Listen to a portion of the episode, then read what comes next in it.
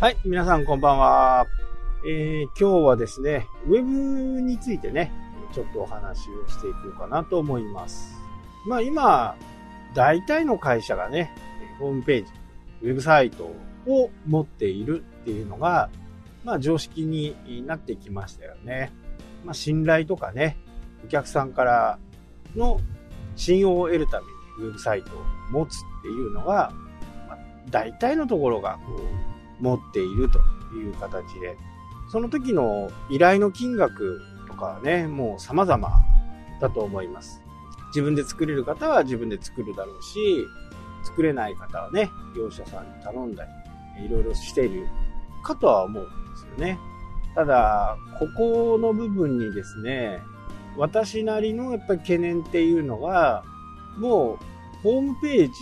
とかね、ウェブサイト自体を検索してなんか情報を得るっていう時代がね、そろそろ終わりに来てるかなっていうね。これだけソーシャルメディアが発展している中で、検索するっていうね、文章を検索するっていうところが、だいぶ変わってきているんですね。ただ、検索するっていう行為はしてるんですよ。まあ、ググるかタグるかっていうね、ぐらい、他の人がどういうふうなことを言っているのかとかっていうことはやっぱり皆さん気になるところでもあるんで、まあ、そういったところはね、え検索っていうところは残る。え僕が言いたいのは、まあ、SEO っていうやつですね。これがどんどんこう、終わりに近づいてきているかなっていうのをね、感じているんで、じゃあ何に変わるのっていうことなんですけど、そもそももう、何かお店を探すとかね、いう風な形になった場合に、皆さんはどんな行動をとっているかな。まあ自分自身もそうですけどね。えー、僕の場合はね、大体自分自身を置き換えることが非常に多いんですよ。どこか行くとかね、えー、何か食べに行くとかっていう風な形になると、まあ、大抵はね、Google で検索すると。札幌スペースラーメンとかね、札幌スペースカフェとかね、まあ一番近いカフェとか、あそういう風にこう探していくわけですよね。まあカフェとやると、自分の一番こう近いところをね、えー、順番にこう、Google が選択してくれて、そこに地図も表示されて、で、あとは順路のボタンを押せばいいだけ。まあ、こういう風な時代にね、えー、どんどんなってきているというのは皆さんも多分実感しているのかなと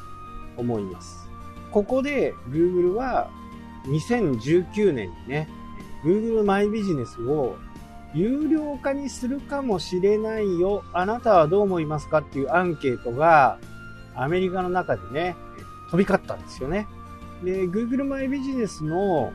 効果とかね、知ってる方は、まあ、有料でもやるよという人が多かったんですよ。まあ、いろいろバージョンがあって、そのね、えー、アンケートの場合はね、10ドルから60ドルぐらいまでだった。まあ、そこから自分のこう、選ぶものをね、自分が使うものを選ぶっていう感じ。現在は全て無料で、やってますよね。で、定着すればするほどね、えー、Google は有料化の方にね、踏み込んでいきたくなる。まあ、これが企業ですよね。まあ、楽天のモバイルもね、1年間無料で使ってもらって、そこからあ有料にする。まあ、Yahoo がね、一番初め、ルーターをどんどん配った時代、もう随分古い話ですけどね。そんな時代でね、もありました。まあ、それと同じように無料で使ってもらって、その効果が高いと、使いやすいという風な形になると、これは最終的には企業的にはね、事前事業でやってるわけではないんで、まあ有料化という方向にどうしても進んでいくわけですよね。で、多分ですね、あの、Google マイビジネスの中で現在もホームページっていうのがね、作れるんですよね。で、そうなると、まあホームページいらない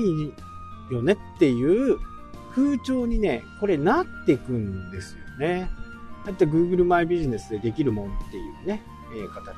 えー、それもね、非常に簡単なものですよね。えー、ただ、お客さんのニーズからするとね、飾っている、ね、綺麗になっているサイトを見るのも、まあ、ガタガタなサイトを見せられるとね、ちょっと、なんだこのお店っていう風になっちゃいますけど、普通に情報が出ててね、読める状況で、になっていれば、お客さん的にはね、そんなにそれに対して文句を言うという風な形ではなくなってくると思うんですね。で Google マイビジネスの本当の特徴は、まあ、口コミが書かれるんですよね。そこのお店を利用した人が、まあ、星をつけてね、えコメントを書き込むという形。で、これが信頼になっていくわけですね。まあ、信用とか信頼という言葉になっていく。やっぱり中にはね、えー、なんかひどいコメントを残すユーザーもいるんですけどね。まあそういうのは、本当にそういうことばっかりやっているお店であればね、そういうコメントばっかりになってきますし、ある意味ネット上でね、淘汰されて、実店舗には誰も人が行かない、そんな将来が見えてくる。まあその口コミを書くのは Google アカウント持っていれば誰でもできるんで、これがなかなか厄介でね、消すこともできなく、できないし、えー、善意でね、あの、こんな対応されたとか、いう風なことをね、書かれると、お店側としてはね、本当に痛手なんですよね。なので、えー、そういった対応をしないようにしていく。一人一人のお客さんをね、丁寧に扱うっていうことになっていく。まあ、この辺が非常にね、こう難しいところではあるんですけど、ただ、利用者っていう風なくくりで考えると、やっぱりそういうものがあればね、参考になるし、やっぱりじゃあ違うお店行こうという風な選択肢の一つになりますから、利用する側としては非常に有効性が高いと。ただお店側としてはね、たまったもんじゃないね。変な口コミばっかりされてね。な確認が取れないとかね、なんか非常にこう不適切な書き込みだとね、Google に報告して消せるみたいですけど、基本的にもう消すことはあまりできないというふうに思っておいた方がいい。なのでね、えー、ついこの間もね、ホームページを作っている人がとお話をする機会があったんですけどね、そんな話をしました。僕はこう思うよ。Google マイビジネスがね、その世界をね、このホームページの世界を、まあ、席巻していくかなと。なので、そういう業者さんとかがね、どんどんどんどんこう少なくなっていくのかな、まあ、淘汰されていくのかなというふうに思います。まあ、どうなるかはね、ちょっとわからないですけど、ただ利用率とかもね、あの非常に高いんですよ。Google マイビジネスを見たとかね。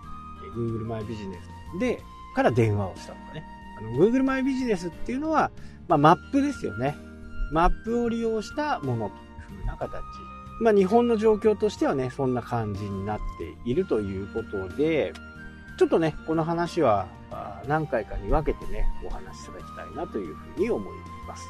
はい、というわけでね、今日はこの辺で終わりになります。それではまた。したっけ？